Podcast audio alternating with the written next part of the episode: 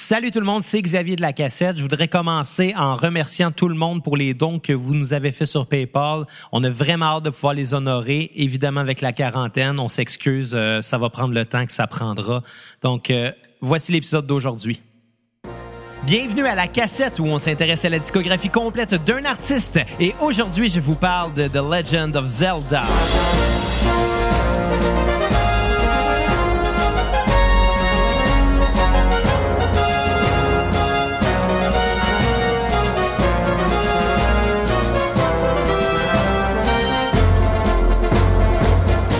Retour à la cassette pour cet épisode hors série.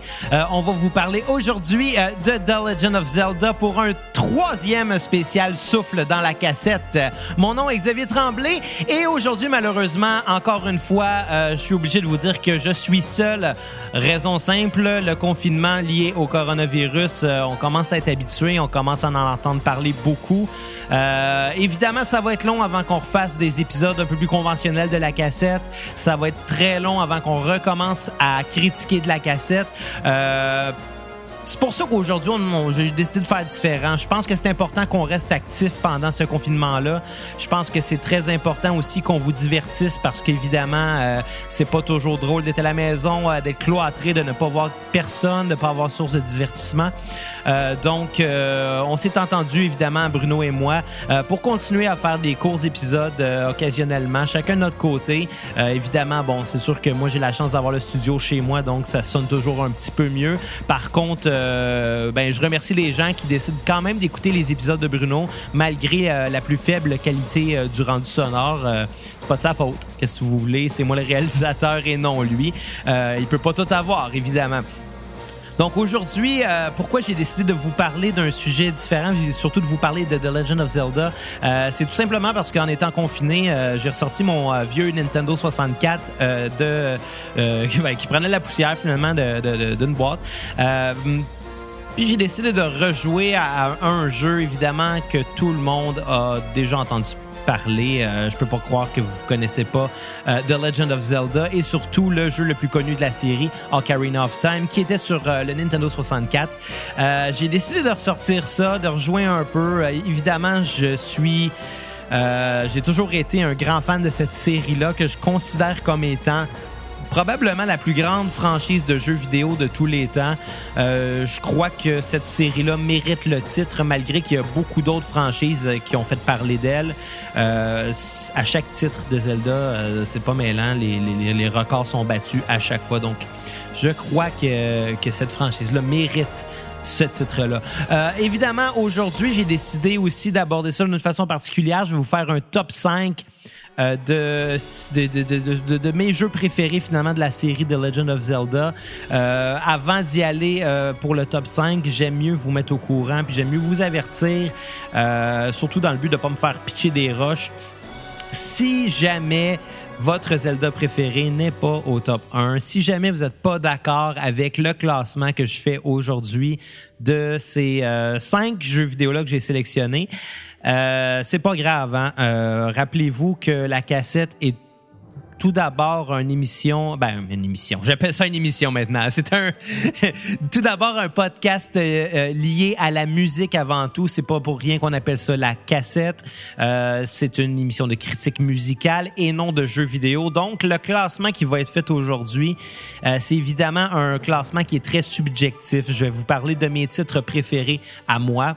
Euh, Puis c'est très possible très, très, très, très, très possible que j'en choque quelques-uns euh, qui seraient peut-être un peu plus puristes. Parce qu'évidemment, moi, je me considère pas comme un spécialiste des jeux vidéo. Je me considère pas non plus comme un hardcore gamer, comme euh, certains pourraient l'être. Euh, je considère même que le- pour moi, le jeu vidéo est même une très, très, très, très, très grosse source de perte de temps. Euh, évidemment, je dis pas ça pour dénigrer le jeu vidéo. Je considère que c'est un hobby qui est très, très, très valable. Je considère même que ça peut être une passion qui est tout, aussi valable. Euh, ce que je veux dire, c'est surtout que c'est pas pour moi une passion, c'est surtout un divertissement. Et euh, même si c'est un divertissement qui est très plaisant, et qui peut nous, nous faire vivre des émotions. je considère tout de même que je suis seulement un amateur de jeux vidéo. je ne joue que qu'occasionnellement. Et malheureusement, les rares fois où je tombe vraiment dans un jeu, j'ai un petit peu de la misère à m'en sortir, puis je peux gaspiller beaucoup, beaucoup, beaucoup, beaucoup, beaucoup de temps là-dessus. C'est pour ça que je considère un peu ça comme une perte de temps.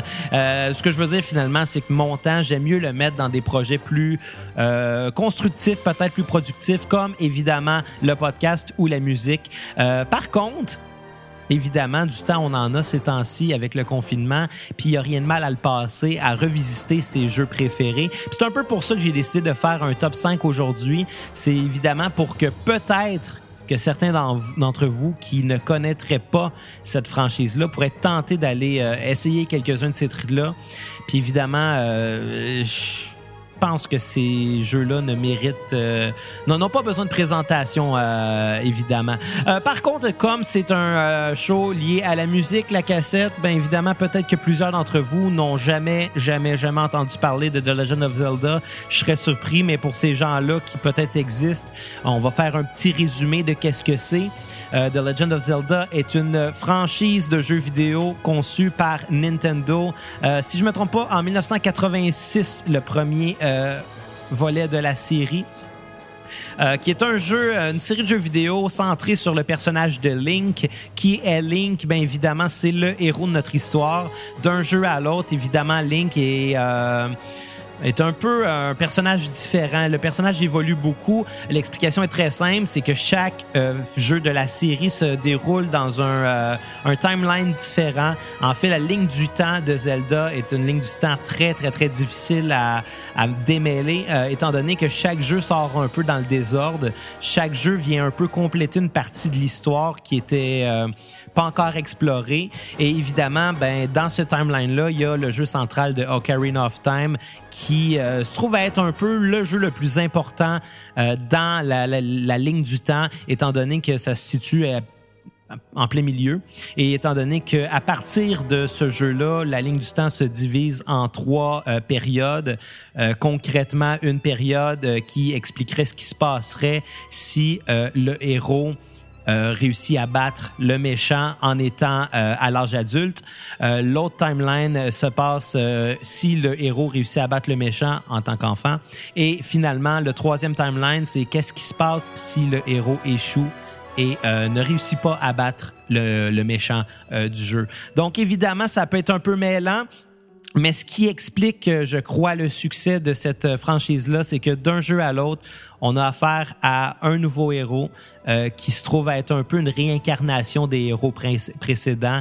Euh, suivant une prophétie, finalement, il y a toujours Link, il y a pas mal toujours la princesse Zelda qui se trouve à être euh, sa plus grande aide selon moi là-dedans. Souvent le but c'est d'aller la sauver mais je pense que le personnage de Zelda est beaucoup plus important qu'une simple princesse qu'on va sauver. Je pense que le personnage de Zelda c'est euh, c'est ce qui donne sa vocation à Link finalement euh, et son plus grand soutien. Et finalement, il y a le méchant qui est très souvent Ganon ou Ganondorf, euh, deux incarnations du même mal. Mais des fois, le, les, méchants peuvent être d'autres personnages, évidemment comme comme Majora dans Majora's Mask ou comme euh, Zent dans Twilight Princess, qui sont souvent des méchants marionnettes, euh, mais qui sont des méchants quand même. mais bon, Reste que c'est beaucoup plus souvent euh, Ganon ou Ganondorf euh, qui euh, joue ce rôle-là. Pourquoi, pourquoi je trouve que cette franchise-là est intéressante? Évidemment, c'est parce que d'un jeu à l'autre, on va aller retrouver les mêmes personnages, même souvent les mêmes personnages non jouables, les NPC comme on, appelle, euh, peuvent être les mêmes d'un jeu à l'autre euh, ou d'une même race. Évidemment, il y a plusieurs races dans ce jeu-là. Il y a les Gorons, les Zora, les Gerudo, les Iliens, les Kokori. Euh, toutes ces races-là viennent bâtir un monde très large qu'on découvre d'un jeu à l'autre. Euh, euh, même s'il y a des jeux comme il y a des, des races comme les Rito qu'on euh, a vu très très très peu souvent. Je crois que les Rito se trouvent dans dans seulement Breath of the Wild et Wind Waker si je ne me trompe pas. chaque fois qu'on envoie une nouvelle, on sait qu'on va explorer plus en profondeur cette population-là dans un autre jeu. Donc l'histoire est en perpétuel euh, développement finalement. Puis je pense que c'est un, une histoire qui se finira jamais. Euh, chaque jeu nous apporte des nouveaux, des nouveaux outils, des nouveaux armes, euh, des armes des fois qu'on a vues il y a très très très longtemps, qu'on revoit quelques jeux plus tard. Donc ça contribue tout à amener un climat immersif à ces jeux-là. Et je crois que ce qui m'a le plus accroché à cette série-là avant toute chose, c'est la musique. Parce que la musique dans chaque jeu de The Legend of Zelda est toujours très bien travaillée. C'est de la musique orchestrale. Euh, et je crois même qu'on peut dire que c'est du pur génie. Euh, je parlais du côté immersif que ces jeux-là avaient. Euh, je pense que la musique en est pour beaucoup parce que, évidemment, d'un endroit à l'autre, la musique va devenir un espèce de marqueur de la région où on se trouve. D'un jeu à l'autre, quand on se promène dans Hyrule Field, il va y avoir des variations du même thème qui revient. quand on se trouve au village Cocorico, on va avoir une variation du même thème de Cocorico. Il faut toujours être interprété d'une façon différente, qui va toujours être intéressante.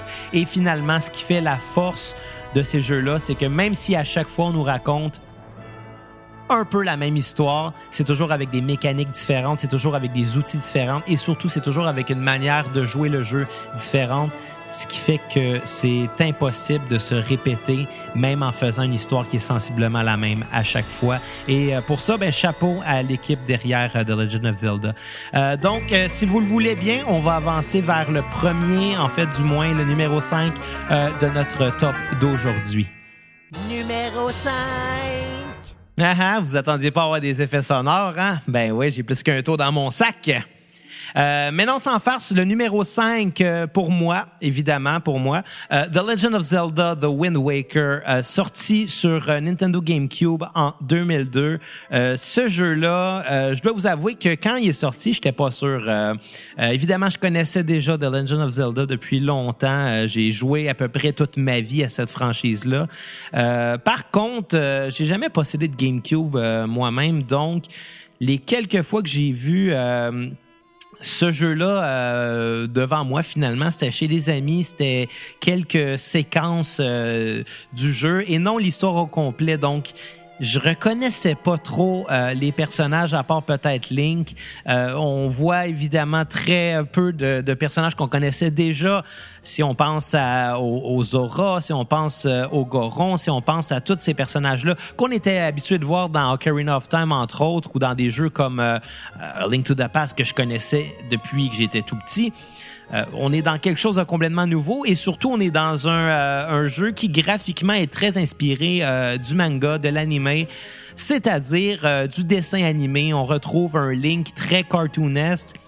À l'époque, je me souviens avoir entendu plusieurs critiques dire que c'était un petit peu enfantin d'amener un personnage comme Link qui était déjà un peu un personnage qui aurait pu être considéré comme un jeu pour enfants, même si c'est euh, beaucoup plus large que seulement un jeu pour enfants, c'est vraiment un jeu pour toute la famille.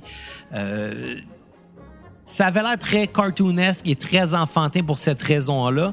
Par contre, je dois dire que euh, pour avoir fini par jouer, j'ai trouvé le, jeu très intéressant avec des mécaniques différentes, des choses qu'on n'avait pas vues avant, notamment évidemment le, le, la traversée de l'océan en bateau.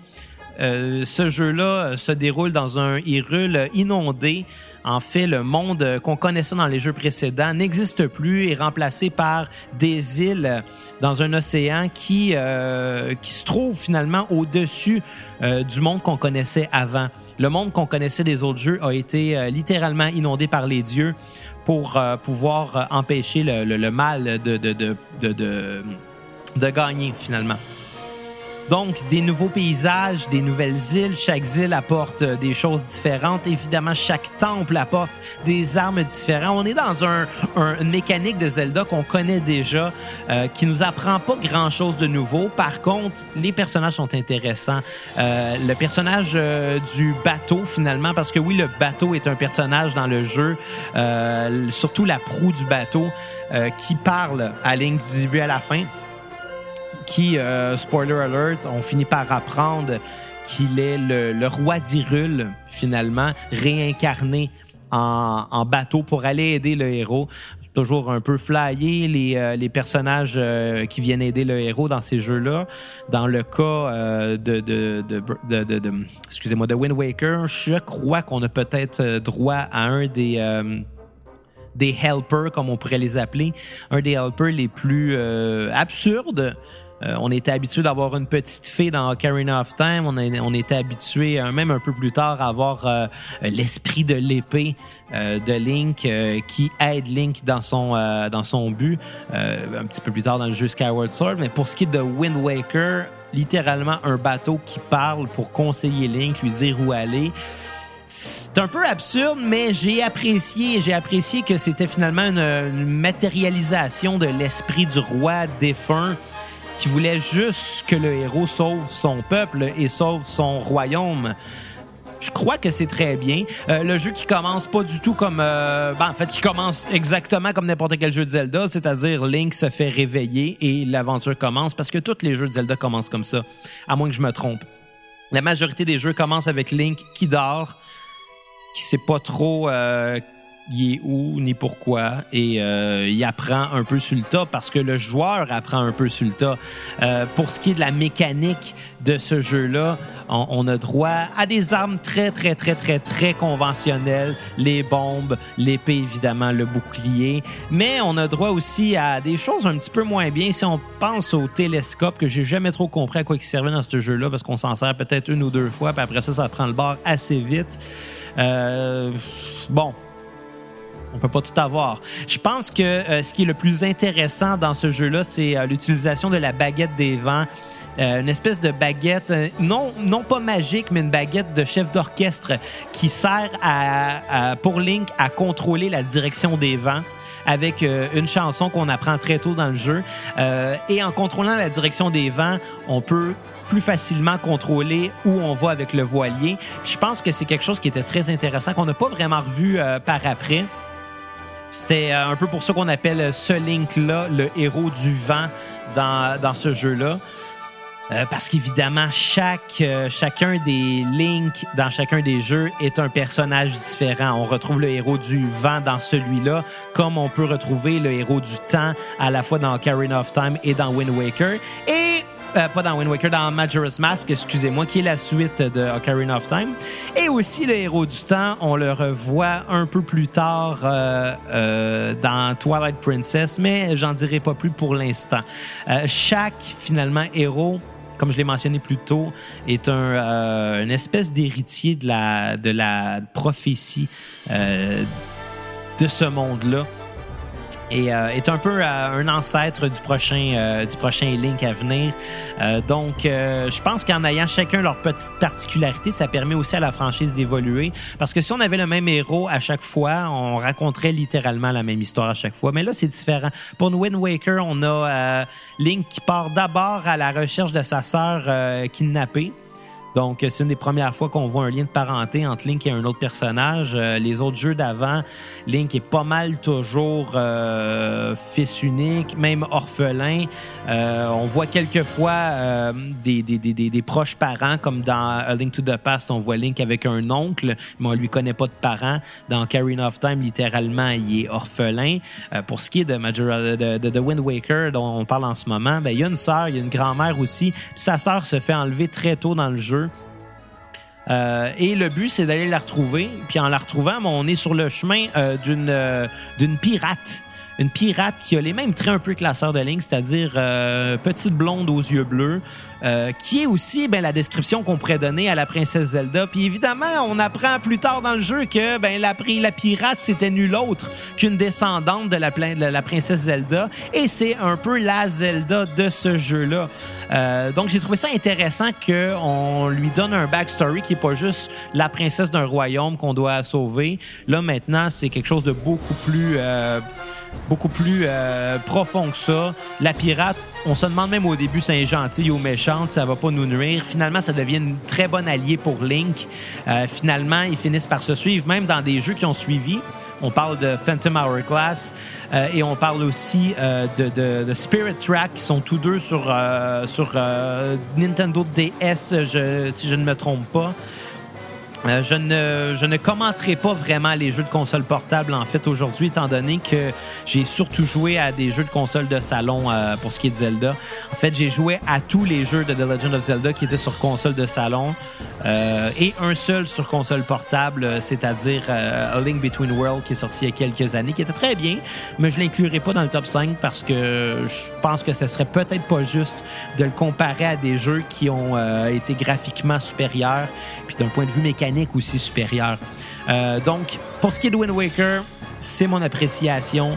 Je crois que sa place comme numéro 5. Je crois pas qu'il mérite d'être un peu plus haut, étant donné que il y a quand même des mécaniques qu'on revoit, euh, qu'on avait déjà vues avant. Euh, il il y a quand même les contrôles sont semblables à des choses qu'on avait déjà vues avant. Bref, ça nous en prend pas grand-chose de plus, autre la direction des vents qui était vraiment le fun, euh, qui, qui a l'air bien simple comme ça. J'ai l'air de le décrire comme étant juste une manière de contrôler un bateau, mais il y a littéralement des donjons qu'on peut pas avancer sans l'aide euh, du vent finalement. Donc, euh, faut savoir en profiter.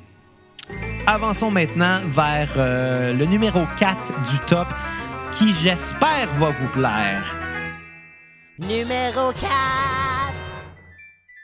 Et non, vous ne rêvez pas. Euh, et euh, oui, je sais qu'en mettant ce jeu-là en quatrième position, je m'attire euh, les foudres de toutes les fans de longue date de ce jeu-là. Et euh, ce jeu-là en a euh, des fans. Et euh, bien sûr, j'ai parlé de The Legend of Zelda Ocarina of Time, sorti sur Nintendo 64 en 1998.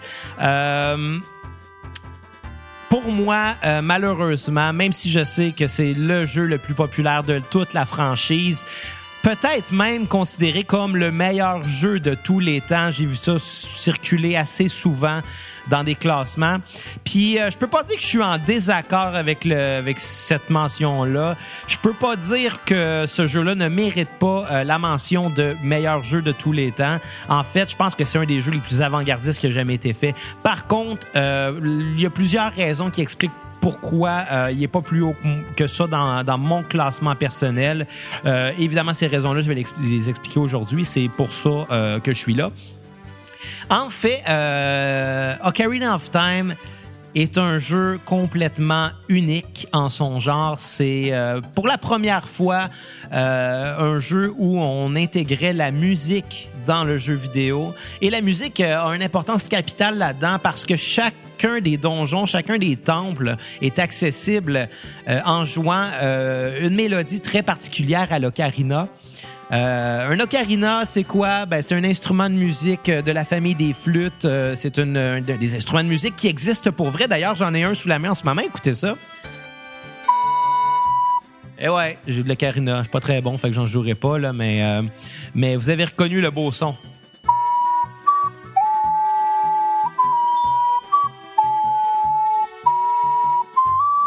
Non, non, je la finirai pas.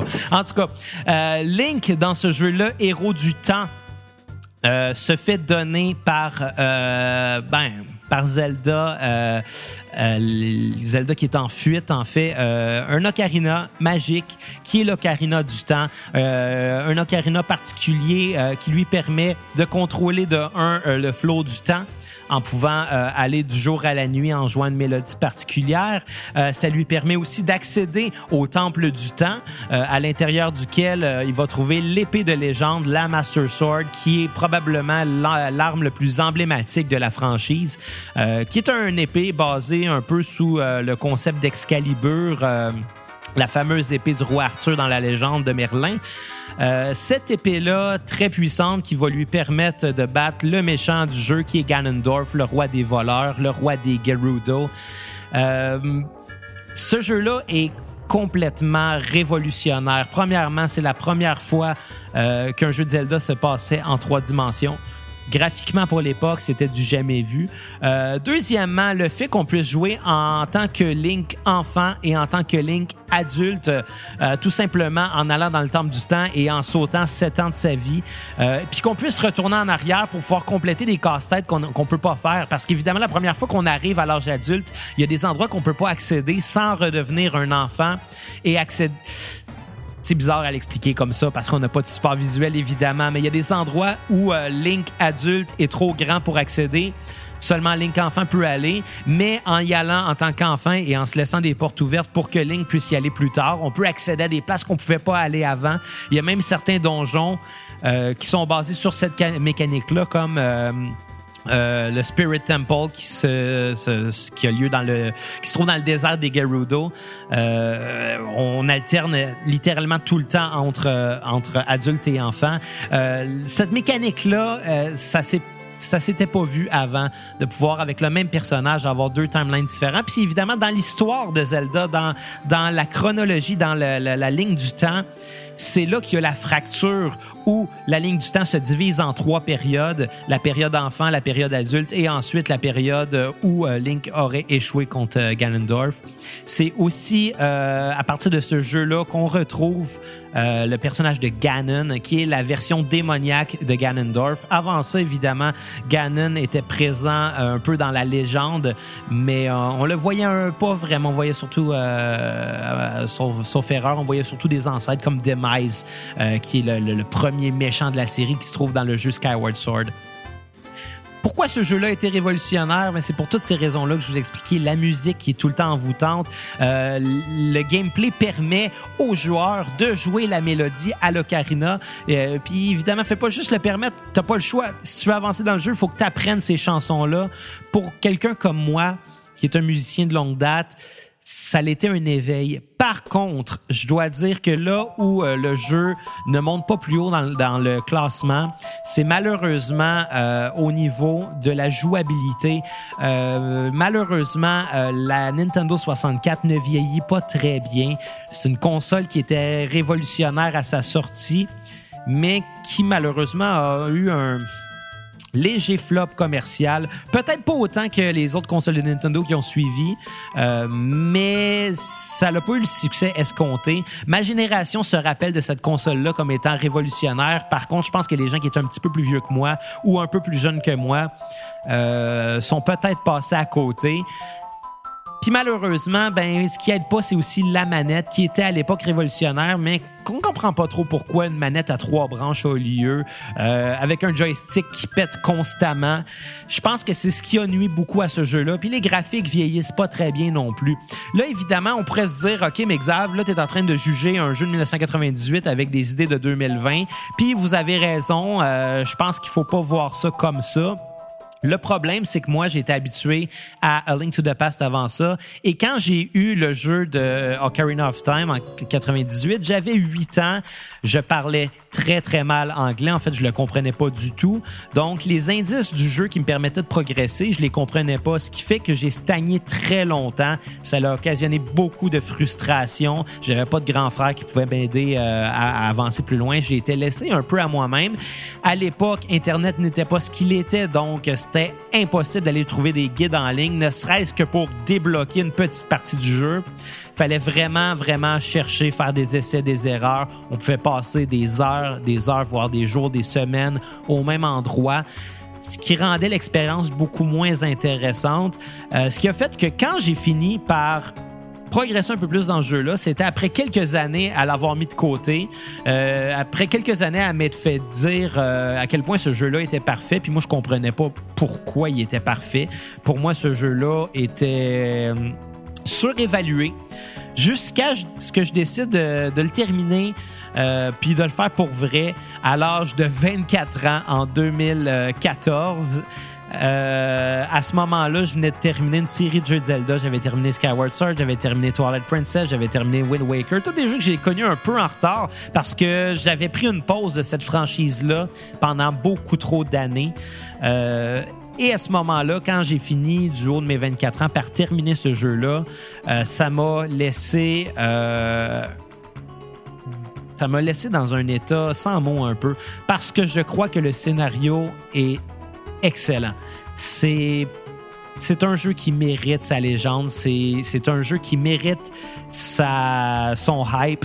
Euh, ce n'est pas du tout surévalué. C'est probablement le meilleur jeu vidéo de tous les temps.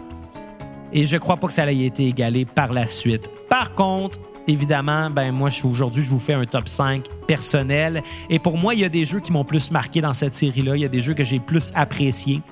Euh, c'est drôle parce que ces temps-ci, je suis en train de refaire Ocarina of Time. Ça va être euh, mon deuxième seulement euh, euh, passage de ce jeu-là complet. Et il est tellement plaisant. Mais ce qui me fait chier la maudite manette de 64, il n'y a rien de plus frustrant que d'arriver dans le temple du feu de monter super haut. Ça prend cinq minutes de se rendre jusqu'en haut pour faire un petit faux pas à cause que le joystick est trop lousse ou trop slack ou je sais pas trop quoi, puis tomber des étages et des étages en bas, devoir recommencer un autre, perdre un autre 5-10 minutes pour retourner où ce qu'on était juste avant. Euh, je m'excuse, là, ceux qui détestent le temple de l'eau là-dedans, vous avez pas compris, le vrai méchant, c'est le temple du feu. Euh, euh, J'adore le temple de l'eau d'ailleurs, euh, c'est là qu'on trouve Dar- Dark Link. Euh, mais bon, je m'égare et on va continuer vers le prochain, euh, le prochain volet de cette série-là. Numéro 3. The Legend of Zelda Twilight Princess. Euh, comment je pourrais décrire le plaisir que j'ai eu à jouer à ce, jeu-là? Euh, sorti en 2006 euh, à la fois sur Nintendo GameCube et sur euh, Nintendo Wii. C'est la première fois euh, de l'histoire de la franchise qu'un jeu sortait sur deux consoles en même temps. Ça ça allait été le titre de lancement de la Nintendo Wii. Et à l'époque, la Nintendo Wii qui était euh, commercialisé et brandé comme étant euh, une console révolutionnaire pour euh, la Wiimote qui permettait de faire des mouvements et que le personnage fasse le même mouvement à l'écran. À l'époque, je dois dire, c'était quand même c'était quand même bien. Et c'était quand même bien de pouvoir se dire qu'on allait pouvoir vraiment se battre à l'épée en donnant des vrais, des vrais coups d'épée avec la manette et que Link allait pouvoir le reproduire. Euh, malheureusement, ça n'a pas été très bien réussi pour ce jeu-là, étant donné que la Wiimote avait pas des, les sensors assez performants pour ça. Euh, Je pense que ce jeu-là était peut-être un peu mieux sur GameCube avec une manette dans les mains. Personnellement, j'ai joué à la version Wii. Je sais que depuis, il y a eu un remake qui a été fait sur la Wii U et euh, il faut, il faut que, que j'y joue. Euh, je suis convaincu que ce jeu-là doit être fait euh, avec une manette et non avec malheureusement la manette de la Wii euh, et le contrôle euh, euh, physique finalement. Euh, mais bon, point de vue histoire, euh, il a été peut-être surcritiqué comme étant une genre de suite ou un genre de remake euh, non officiel de Ocarina of Time parce que c'est le jeu dans la série qui ressemble le plus à Ocarina of Time euh, au point de vue des contrôles de 1, mais aussi au, euh, au point de vue euh, des armes utilisées. On retrouve encore une fois un boomerang, on retrouve encore une fois un arc à flèche. Euh, on retrouve encore une fois euh, le, grappin, le, fameux hookshot. Donc des armes qu'on voyait beaucoup euh, dans Ocarina of Time. Et aussi, on a encore une fois l'usage d'un d'un helper qui s'appelle Midna. Euh, dans, dans ce jeu-là. Midna, qui est une espèce d'être des ombres qui aide Link euh, à aller euh, combattre le traître euh, Zent, euh, qui a trahi le royaume des ombres, le, le, le, le, royaume du Twilight. Pour ce faire, Link euh, a comme pouvoir très particulier dans ce jeu-là, non pas de contrôler ni le vent ni le temps, mais de contrôler euh, sa forme et peut devenir une forme animale. Euh, il devient un loup, donc Wolf Link, euh, qui permet d'accéder à des endroits où il peut pas aller dans sa forme normale. C'est une nouvelle mécanique qu'on connaissait pas avant. Euh, C'est encore une fois un jeu qui va nous apporter de belle musique, de très, très, très, très, très belle musique. J'ai d'ailleurs vu il y a quelques années un spectacle produit par l'Orchestre avant de musique de film à Montréal. Euh, c'est un orchestre symphonique, finalement, qui reprend l'entièreté de la musique de, ce jeu-là. Et, euh, euh, comme fond, il y avait un écran avec un montage des meilleurs moments du jeu. On avait l'impression d'aller voir un film qui nous racontait l'histoire du jeu Twilight Princess, accompagné par cet orchestre symphonique-là. Euh, C'était excellent. Pour les amateurs de musique, je vous recommande d'aller voir. Excusez-moi. Je vous recommande d'aller voir l'orchestre avant de musique de film. Ils font beaucoup, beaucoup, beaucoup, beaucoup, beaucoup de réorchestration, soit de jeux vidéo ou de différents films. Euh, Je sais qu'il y a eu des concerts euh, sur euh, Star Wars, Star Trek. Il y a eu aussi des concerts sur Super Mario. Il y en a eu plein. Tout ce qui a de la belle musique, ça a été refait par l'orchestre avant de musique de film et c'est excellent. Mais bon, euh, ce qu'on reprochait un peu à ce jeu-là, c'est d'avoir une carte un peu vide. Il y a un peu moins d'ennemis, ce qui fait qu'on peut se promener pendant longtemps sans se faire attaquer et donc sans pouvoir attaquer, euh, ce qui rendait peut-être le jeu un peu plus euh, facile d'un certain point de vue. Par contre, moi, je l'ai vu comme un titre euh, à part, un des plus sombres de la série, ça, ça c'est clair.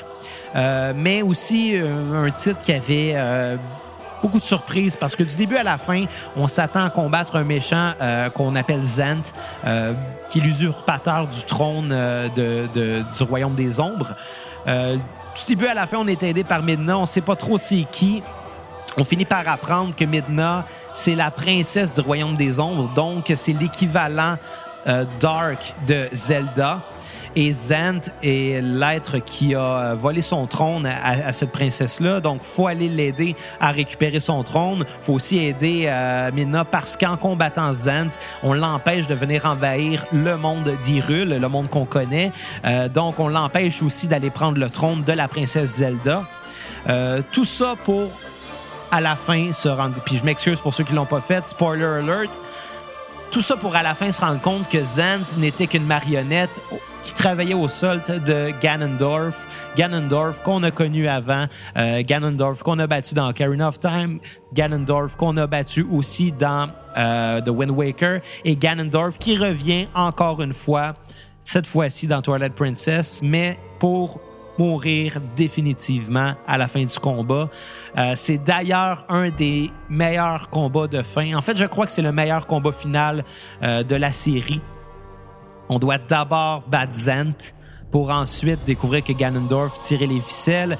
L'esprit Ganondorf vient posséder le corps de la princesse Zelda. Donc, pour la seule et unique fois, on se combat pas, on combat pas aux côtés de la princesse Zelda, mais cette fois-là, il faut littéralement se défendre et combattre la princesse Zelda qui est possédée, pour ensuite se battre contre un Ganondorf qui a lui aussi une forme animale. Il se transforme en cochon pour ensuite battre Ganondorf dans sa vraie forme, euh, dans un combat à cheval. Euh, c'est un combat final qui dure une bonne demi-heure, qui est vraiment, vraiment, vraiment pas ennuyante. C'est un des meilleurs jeux de la série, définitivement. Pour moi, il fait le top 3. On retrouve encore les auras, on découvre encore les gorons, cette fois-ci dans des lieux un peu différents, dans des donjons un peu différents, mais situés aux mêmes endroits sur la carte, ce qui contribue encore plus au euh, climat immersif de la série.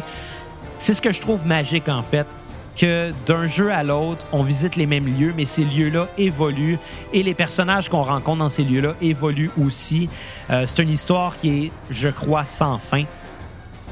Et euh, honnêtement, wow. D'ailleurs, anecdote, c'est drôle quand j'ai euh, quand j'ai eu ce jeu-là, je venais juste de terminer Skyward Sword que j'avais euh, quand même aimé malgré les mauvaises critiques. Euh, puis ma blonde, Kat, qu'on entend des fois à la cassette, a décidé de me faire comme cadeau de Saint-Valentin à l'époque un toaster, un tube de lube et le jeu Twilight Princess. Trois choses qui ne font aucun sens ensemble. Mais ça reste une de nos Saint-Valentin les plus mémorables parce que ce soir-là, on a joué à Twilight Princess. Et savez-vous quoi? à ce moment-là, j'ai, j'ai, j'ai pas tant aimé. Euh, je me souviens euh, avoir pris beaucoup de temps à me familiariser avec les contrôles, étant donné que juste avant, j'avais joué à Skyward Sword, qui était beaucoup plus intuitif, beaucoup mieux euh, réalisé en termes de contrôle. Puis là, on revenait avec une version, oui, un peu bâclée de, de cette façon de contrôler l'épée. C'est ce que j'avais un petit peu moins apprécié euh, à, mon- à ma première euh, ma première essai. Euh, aussi le fait que le premier temple, le temple de la forêt, euh, je m'étais perdu. Je sais pas pourquoi. En fait, c'est un temple qui est vraiment excellent. Le temple de la forêt dans Twilight Princess, on le débloque avec l'aide de plusieurs singes. D'ailleurs, savez-vous ce qui est drôle? Des singes. Je trouve ça très drôle, des singes. Et dans ce temple-là, il y a plusieurs singes qui viennent nous aider, euh, qu'on doit sauver. Après avoir sauvé les divers, euh, les divers singes, ils font équipe pour nous, aider nous. Euh, ce qui montre que d'une race à l'autre, dans ces jeux-là, tout le monde s'unit contre un ennemi commun. Puis je pense que c'est quelque chose qui est quand même beau. Bref, The, Twilight, The Legend of Zelda Twilight Princess, un des titres les plus sombres de la saga, un des meilleurs titres de la saga, euh, et musicalement, c'est tellement intéressant. Je pense que la meilleure manière de le décrire, ce serait est-ce que vous voulez avoir un film sur Zelda? Oui, ben je pense que c'est ce qui se rapproche le plus parce que d'un point de vue cinématographique, il y a des très belles cutscenes qui racontent l'histoire. L'histoire est très bonne, très belle. Et surtout, graphiquement, c'est un des plus beaux jeux de Zelda qui a été produit. Même par après, je crois pas que ça ait été égalé. Donc, euh, ouais, faut que je refasse. Euh, faut, faut que je me pogne le remake HD parce que je pense que ça en vaut vraiment la peine. Euh, J'aurais peut-être dû jouer à la version GameCube. J'ai joué à la version Wii à la place, mais clairement, je vais jouer à la version Wii U parce que c'est dans mon top 3 des meilleurs euh, jeux de The Legend of Zelda. Je vous invite à y jouer. Je pense même que comme premier titre pour quelqu'un qui n'aurait jamais joué, ça peut être un très bon choix parce que les contrôles sont fluides. Malheureusement, contrairement à Ocarina of Time où un simple coup de joystick de trop pouvait te faire tomber de 4, 5, 6, 7, 8 étages et te donner des heures de frustration. On n'a pas ce défaut-là avec ce jeu-là. En fait, le seul défaut que j'aurais à reprocher à ce jeu-là, ce serait les scènes où on doit retrouver les, euh, les espèces de larmes de lumière dans les villages. Il y en a beaucoup trop. C'est trop long à retrouver. Euh, puis d'ailleurs, dans la version HD, ça a été coupé de moitié. Donc ça, c'est une très, très bonne chose. On passe maintenant au numéro 2. Numéro 2. En 1991 sortait le jeu The Legend of Zelda A Link to the Past sur la console Super Nintendo. Euh, à l'époque, j'avais un an, donc inutile de vous dire que j'ai pas joué à ce jeu-là dès sa sortie. Par contre, euh, je me souviens avoir toujours eu ce jeu-là chez moi. Je crois qu'avant ma fête de 4 4 ou 5 ans maximum, mais ça devait être avant ça. Mes parents m'avaient donné. Euh, c'était pour ma fête? Non, je pense que c'était pour Noël. En tout cas, euh, une Nintendo 64, une Super Nintendo, excusez-moi, avec le jeu Super Mario World et avec le jeu à l'époque, c'était. De mémoire, je crois que c'était Stanley Cup 95. Donc, ça devait être en 1995 à Noël. Un petit peu plus tard, quelques mois après, euh, on m'avait offert The Legend of Zelda A Link to the Past. C'est la première fois de ma vie que j'entendais parler de cette franchise-là. Ça a été mon initiation à la franchise et ça l'a euh, littéralement changé ma conception des jeux vidéo parce que avant ça, ce que je connaissais, c'était des jeux comme Mario où on avance d'un niveau à l'autre. Euh, c'était des jeux de plateforme évidemment ou quelques jeux de course peut-être. Mais là, une histoire qui littéralement on commence très faible avec trois quarts d'énergie et une petite épée un peu faible pour progresser dans le jeu et devenir de plus en plus fort pour ensuite suivre une histoire qui nous amène jusqu'à un boss de fin. C'était du jamais vu pour moi. Ça a révolutionné ma façon de voir ce passe-temps-là. Et à l'époque, dès les 30 premières secondes de jeu, je me rappelle avoir été accroché comme ça se pouvait pas. J'avais des cousins qui venaient chez moi pour jouer à Mario Kart, qui jouaient à deux à l'époque, évidemment. Euh, puis même si mes cousins étaient là, non, moi je veux jouer à Zelda. Je peux vous dire qu'il y avait beaucoup de frustration parce que ça jouait juste à un. Puis mes cousins ne voulaient pas jouer à The Legend of Zelda, mais moi je ne pensais qu'à ça. Euh, je ne sais pas si c'était le côté euh, médiéval un peu chevalier, euh, le côté qu'on pouvait se battre contre des boss puis récupérer des cœurs, le, côté qu'on pouvait toujours être de plus en plus fort, ou tout simplement la musique qui m'a accroché. Puis je pense que c'est vraiment ça parce que déjà à cet âge-là, la musique avait un impact important sur moi. Euh, et c'était un des premiers jours où je pouvais entendre la musique aussi travaillée que ça. C'est sûr que c'était du 16 bits, je crois, cette console-là. Donc la musique était peut-être pas la plus euh, la mieux euh, produite, mais elle était bien écrite. Puis ça, c'était assez pour moi. De toute façon, je connaissais pas mieux à l'époque. Euh, j'ai été envoûté, j'ai été accroché. C'est le jeu de la franchise qui contient le plus de donjons. Donc, qui est un des plus longs à terminer. Et c'est là qu'on découvre pour la, une des premières fois, je crois, la mécanique euh, de, de, de, qui va suivre dans l'entièreté de la franchise. C'est-à-dire qu'à chaque donjon, on trouve une arme supplémentaire qu'on n'avait pas avant. Et cette arme-là est la clé la plus importante pour réussir le donjon dans lequel on se trouve. Bref, sans trouver cette arme-là, on peut pas avancer. Euh, qu'on pense à l'arc à flèche, qu'on pense au boomerang, qu'on pense à euh, aux bombes qui permettent d'ouvrir des murs, des ouvertures qu'on pouvait pas accéder. Chaque outil est réfléchi dans le but de faire progresser dans l'histoire. Puis c'est une mécanique qu'on va trouver dans la grosse majorité des jeux de The Legend of Zelda qui ont suivi. OK, c'est sûr que là, on est presque 30 ans plus tard. C'est sûr que euh, ça peut paraître un peu archaïque de regarder graphiquement ce jeu-là, mais je pense avec euh, sincérité, avec conviction qu'un jeu euh, en deux dimensions, vu de haut, euh, vieillit beaucoup mieux qu'un jeu qui, comme Ocarina of Time, était peut-être un peu trop ambitieux pour son époque. Parce que Link to the Past n'a pas nécessairement réinventé la roue. Euh, A Link to the Past, qui est le troisième jeu de la franchise, reprend graphiquement les mêmes principes que Zelda 1 qui était sur la NES euh, cinq ans avant était juste beaucoup plus développé. Je pense qu'au lieu de- d'essayer de, dépasser ce qui avait été fait, ils ont juste gardé des, des, des, des, facteurs graphiques qu'ils avaient déjà et ils les ont améliorés avec les potentiels que la nouvelle console leur permettait de faire. Je pense que ça vieillit beaucoup mieux. Je pense que c'est le jeu qui a peut-être été le plus important pour cette franchise-là parce que hum, évidemment, sans lui, on n'aurait peut-être pas eu le, le succès qu'Ocarina of Time a été. On n'aurait peut-être euh, pas eu toutes les, euh, les armes qu'on retrouve dans les autres volets de la série par la suite. Euh, on pourrait dire que Zelda 1 est plus important. Je crois que c'est quand même un jeu important, Zelda 1. C'est ça qui a amené les fondements de cette série-là. Par contre, Zelda 1 est beaucoup moins développé. Et euh, c'est pour cette raison-là que euh, A Link to the Past va prendre euh, cette place-là dans le classement. J'ai adoré à l'époque que oui, on a la carte du monde, mais il y a une manière aussi d'aller développer une deuxième carte du monde en allant dans le Dark World qu'on trouve un petit peu plus tard dans le jeu. Ce Dark World-là euh, est un- une version calquée du monde qu'on connaît dès le début du jeu. Je pense que c'est probablement pour une façon simpliste euh, d'aller euh, d'aller développer le jeu parce qu'à l'époque les cartouches de jeu, les cassettes euh, pouvaient contenir un maximum d'informations. Donc, en faisant un deuxième monde qui était un peu une copie du premier, mais en changeant un peu les détails, ça permettait d'avoir littéralement un deuxième monde qui prenait moins d'espace euh, de, stockage sur la cassette. C'est probablement la raison pour laquelle le, le- le deuxième monde est si semblable au premier.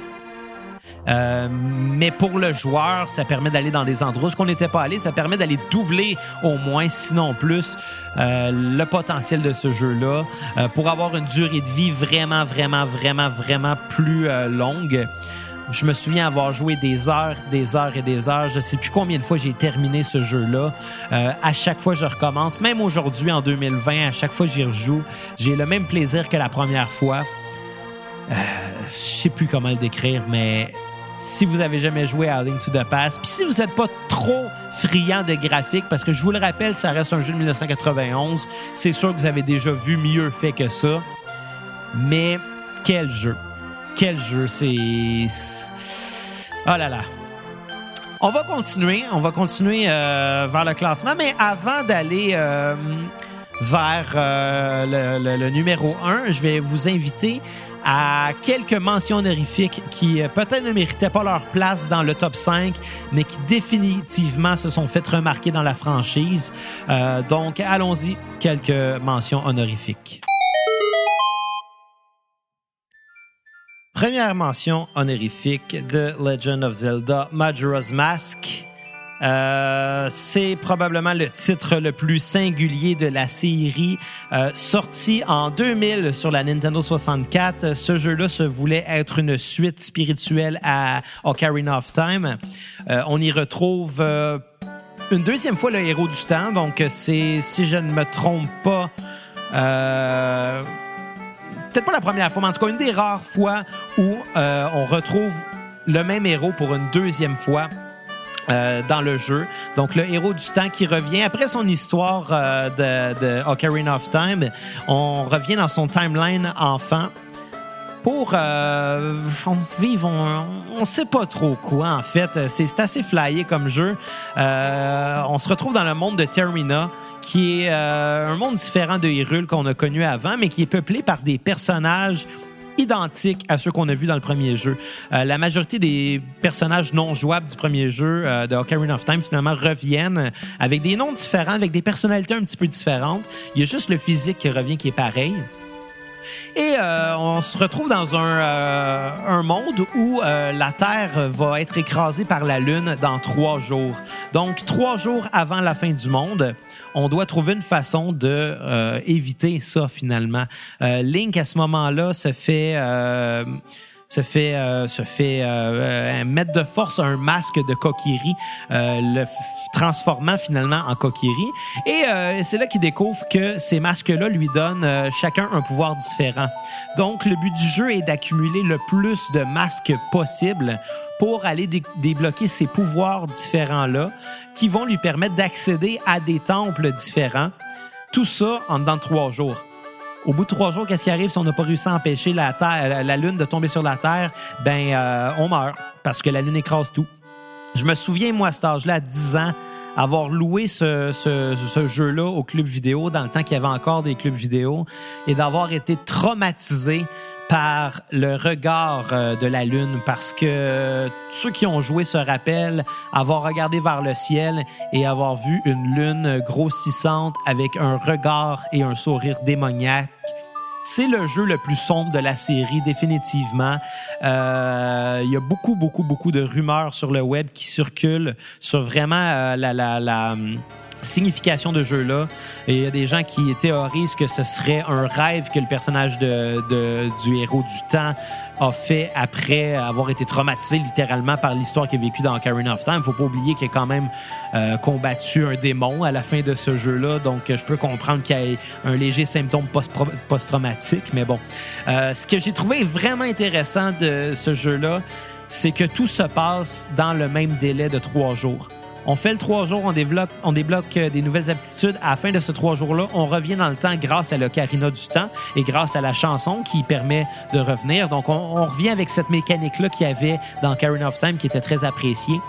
Euh, puis en revenant au jour 1, on va pas aller suivre les mêmes choses qu'on a déjà faites parce qu'on les a déjà faites justement. Donc, le Link du jour 1 retourne faire ce qu'il faisait déjà, tandis que le Link qui a déjà trois jours revient au jour 1 pour aller accomplir quelque chose de différent.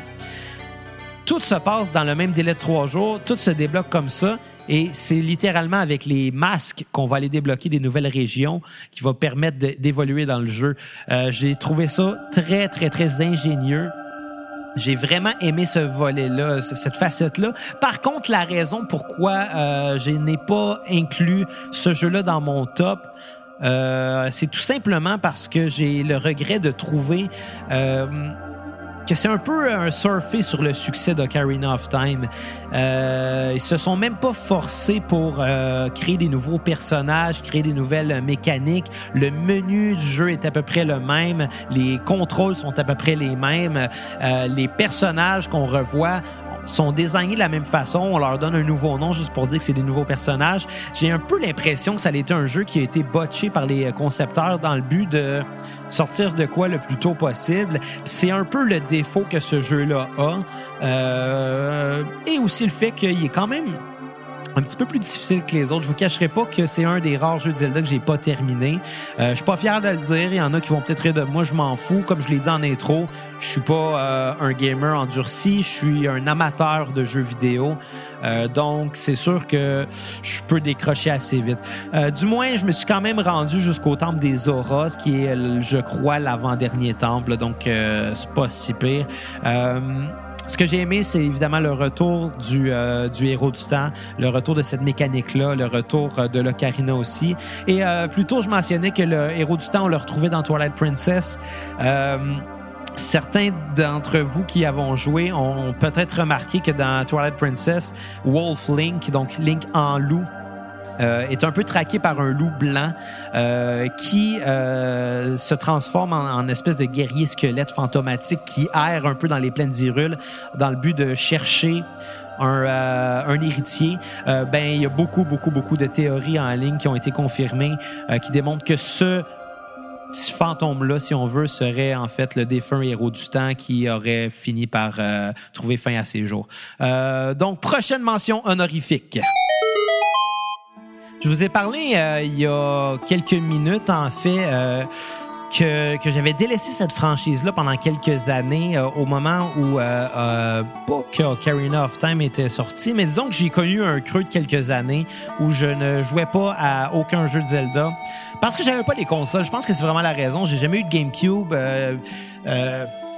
Puis c'est un peu la console qu'il y avait entre le jeu euh, Majora's Mask et euh, celui dont on va parler euh, en ce moment, qui est Skyward Sword. Skyward Sword, euh, qui est sorti de mémoire en 2012. Je veux pas dire n'importe quoi, on va aller googler ça. Donc, The Legend of Zelda Skyward Sword, sorti en 2011. Euh, Donc, c'était un retour à cette franchise-là pour moi. Un de mes amis me l'avait recommandé. Euh, je venais de me procurer une Nintendo Wii euh, usagée. Je me souviens que j'avais payé 80 dollars, qui était vraiment pas si cher à l'époque. Euh, ce qui était fantastique en fait de ce jeu-là, c'est que les contrôles de la Wiimote, de la manette de la Wii, étaient très optimisés pour ce jeu-là. Chaque mouvement qu'on faisait avec la main était à la perfection répliqué par Link à, l'écran, ce qui permettait une toute nouvelle mécanique de jeu. Littéralement, on se battait à l'épée. Littéralement, on se bat avec avec euh, notre écran de télévision euh, et j'ai adoré le concept. Pouvoir tirer à l'arc en visant littéralement dans l'écran, en se servant de la Wiimote comme, euh, comme, comme arc et de la, de, du, du nunchuck comme corde de l'arc. Ça donnait un réalisme qu'on n'avait jamais vu avant. Ça donnait aussi un, une immersion qu'on n'avait jamais vue avant. Euh, musicalement parlant, c'est la première fois de toute la série qu'un orchestre symphonique jouait réellement les, les, symphonies qui étaient écrites pour le jeu. Pour la première fois, c'était pas du MIDI, c'était pas de la, du, du, du 16, 32, 64 bits, peu importe. C'était vraiment un orchestre. Donc, ça donnait un réalisme à la musique. Euh, le scénario était très intéressant. On remonte très, très, très, très, très longtemps avant tous les jeux qu'on a connus avant. En fait, ce jeu-là est considéré comme étant le premier opus de l'ordre chronologique de l'histoire. Donc, toute l'histoire commence là. On découvre le premier Link. On découvre euh, son helper qui, cette fois-là, est probablement le plus fatigant de tout, c'est-à-dire Fée euh, ou Fille, je suis certain, le- l'esprit de l'épée l'esprit de la fameuse Master Sword, l'épée de légende qu'on retrouve dans euh, pas mal tous les jeux de la franchise. Cette épée-là, quand on la trouve au début, euh, est vraiment plus limitée. À chaque temple qu'on réussit à faire, l'épée évolue. Donc, l'épée va être forgée. L'épée de légende naît de ce jeu-là. J'ai trouvé ça assez intéressant. Par contre, le gros défaut, c'est qu'il y a seulement trois maps. On retourne tout le temps aux mêmes places, la forêt, le désert et le volcan. Euh, oui, à chaque fois qu'on y retourne, on débloque une partie de plus. Par contre, je trouve que ça, ils ont manqué beaucoup d'imaginaire. C'est le gros, gros, gros défaut du jeu. Ça et aussi rebattre euh, le- les mêmes boss plusieurs fois dans le jeu.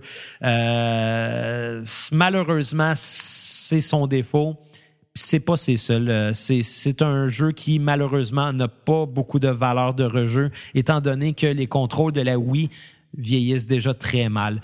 Euh, donc, prochaine mention honorifique. Quelle serait cette série-là si c'était pas du premier jeu euh, qu'il avait lancé? Euh, The Legend of Zelda sur la Nintendo NES, la première Nintendo, sortie en 1986, euh, si je ne me trompe pas. Est-ce que je me trompe? Je devrais faire mes recherches un peu d'avant. De 1986. Euh, c'est le premier jeu de la franchise. On n'en sait pas beaucoup quand on commence le jeu. En fait, Link arrive. Link rencontre un homme qui dit que c'est dangereux d'aller dehors. Il donne un épée et l'aventure commence. On se trouve avec le premier, si je ne me trompe, euh, le premier open world de, de l'histoire. Euh, ce qui est quand même vraiment, vraiment impressionnant pour l'époque, surtout euh, compte tenu de la, de du stockage qu'il y avait sur les cassettes de NES. Euh, le monde est excessivement grand pour un jeu de cette époque-là et on peut se promener dans toutes les directions dans l'ordre qu'on veut.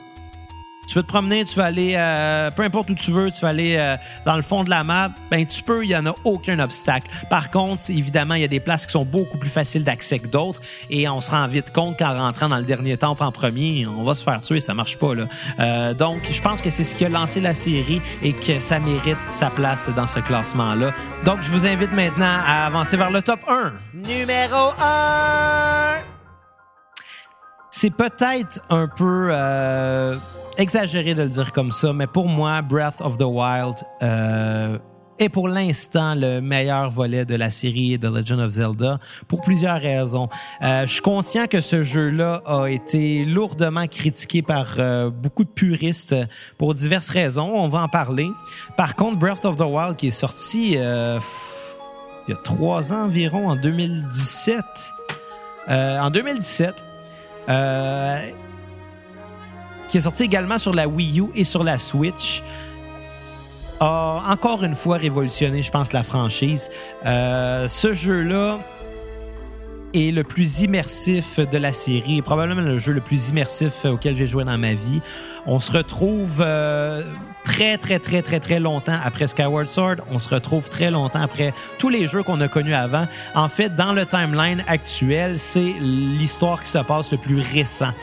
Euh, on se retrouve dans des ruines. Le monde entier déroule est euh, en ruine après une grande guerre que les, les différentes armées, donc des Gerudo, des euh, Zora, des Rito, des, euh, des, des, des, des Gorons, des Iliens et des Sheiks, que ces six races-là ont mené contre la menace qui est Calamity Ganon.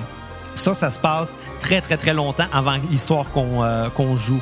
Quand Link se réveille au début de ce jeu-là, euh, il est amnésique, il se rappelle de rien, il sait pas il est qui.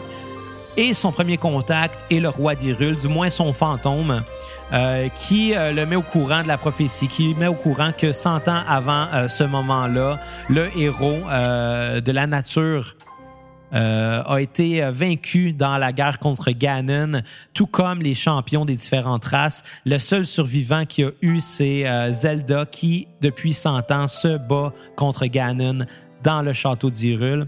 Le but du jeu étant donc d'aller... euh, de un, retrouver des souvenirs pour euh, se rappeler euh, de Zelda, entre autres, de se rappeler des autres champions. Euh, le but du jeu étant aussi d'aller acquérir les pouvoirs des différents euh, champions euh, qui vont le protéger dans sa bataille. Le but du jeu est aussi d'aller d'aller chercher le plus de sanctuaires possible pour aller débloquer des corps de cœur, pour avoir plus de vie ou plus d'énergie.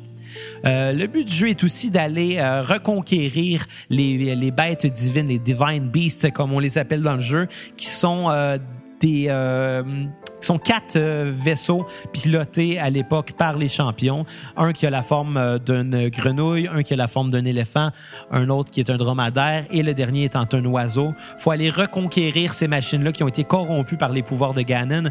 Bref, on est dans un monde post-apocalyptique et on doit aller reconquérir euh, le monde pour pouvoir le sauver. Ce qui est très, euh, ce qui est très incroyable de ce jeu-là.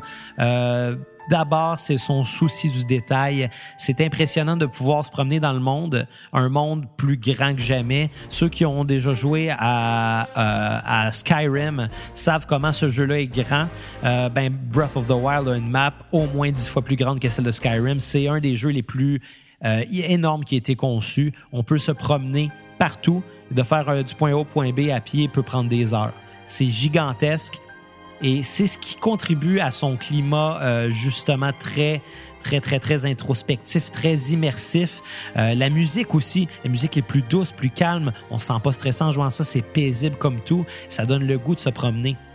On va découvrir encore une fois des, des ennemis qu'on a connus dans les autres volets du jeu, mais qui ont été complètement redessinés, réimaginés. Bref, on a droit à des nouveaux ennemis qui ont un peu les mêmes bases que les vieilles, euh, euh, ce qui est quand même bien, ce qui est quand même le fun de, revoir des bokoblins, puis de se dire, OK, mais là, faut que je réapprenne comment battre cet ennemi-là. Je, je sais, je l'ai déjà fait dans le passé. Mais là, c'est plus pareil. Pourquoi il a été fortement critiqué?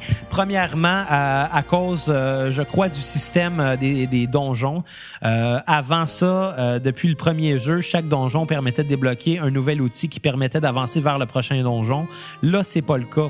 on peut accéder à n'importe quel donjon dans l'ordre qu'on veut et il n'y a pas de nouvelles armes à chaque. Les armes, on les a déjà dès le début du jeu. C'est des pouvoirs euh, qu'on a, donc les pouvoirs explosifs, un pouvoir euh, magnétique, un pouvoir pour euh, geler de l'eau un pouvoir pour arrêter le temps aussi des objets. Ça, on les a déjà dès le début du jeu. Euh, et je crois que c'est peut-être qu'est-ce qui a déplu à beaucoup de gens.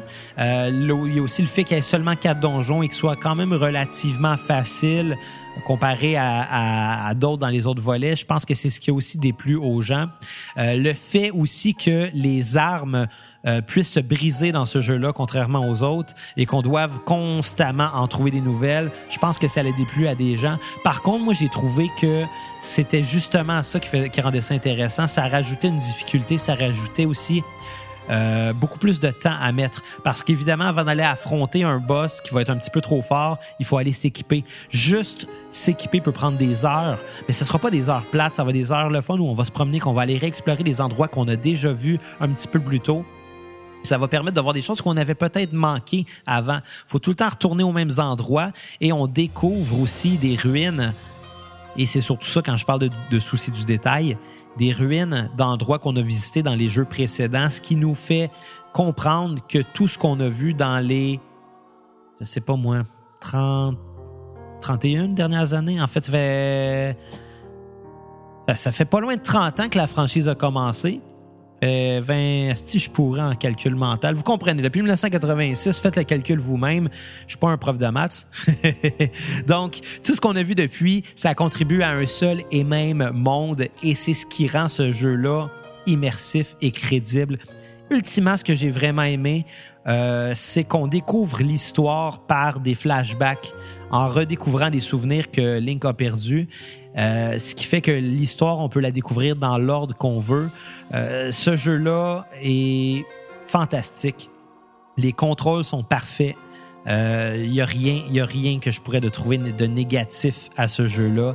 Et euh, bon, je pense que je pense que je pourrais pas vous le vendre un peu plus. Il y a une suite qui été annoncée qui va être sur Nintendo Switch que j'ai très très très très très hâte de découvrir.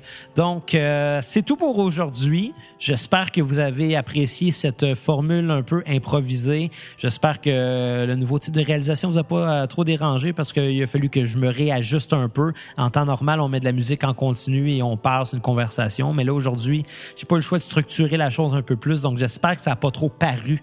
C'est surtout ça. évidemment, si vous voulez encourager euh, la cassette. Je vous invite à aller sur euh, la page Facebook de la cassette. Vous pouvez cliquer sur l'onglet acheter. Ça va vous, ça va vous mener à notre page PayPal où vous allez pouvoir nous faire un don du montant de votre choix. Euh, on vous demande un montant de 5 dollars minimum pour avoir une critique de la discographie d'un artiste de votre choix.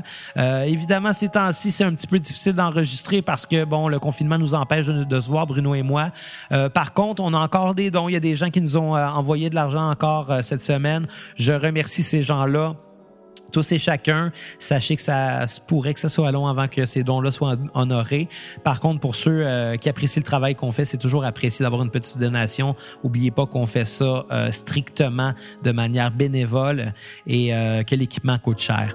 Donc, sur ce, on va se laisser sur une, une, pièce de l'orchestre avant de musique de film, une réorchestration de l'épilogue de la musique de Zelda Twilight Princess. Et surtout, on va se laisser sur un extrait du spectacle dont j'ai assisté. Fait que dites-vous que ce que vous écoutez, j'étais là au moment de la captation, donc pensez à moi et à la prochaine cassette.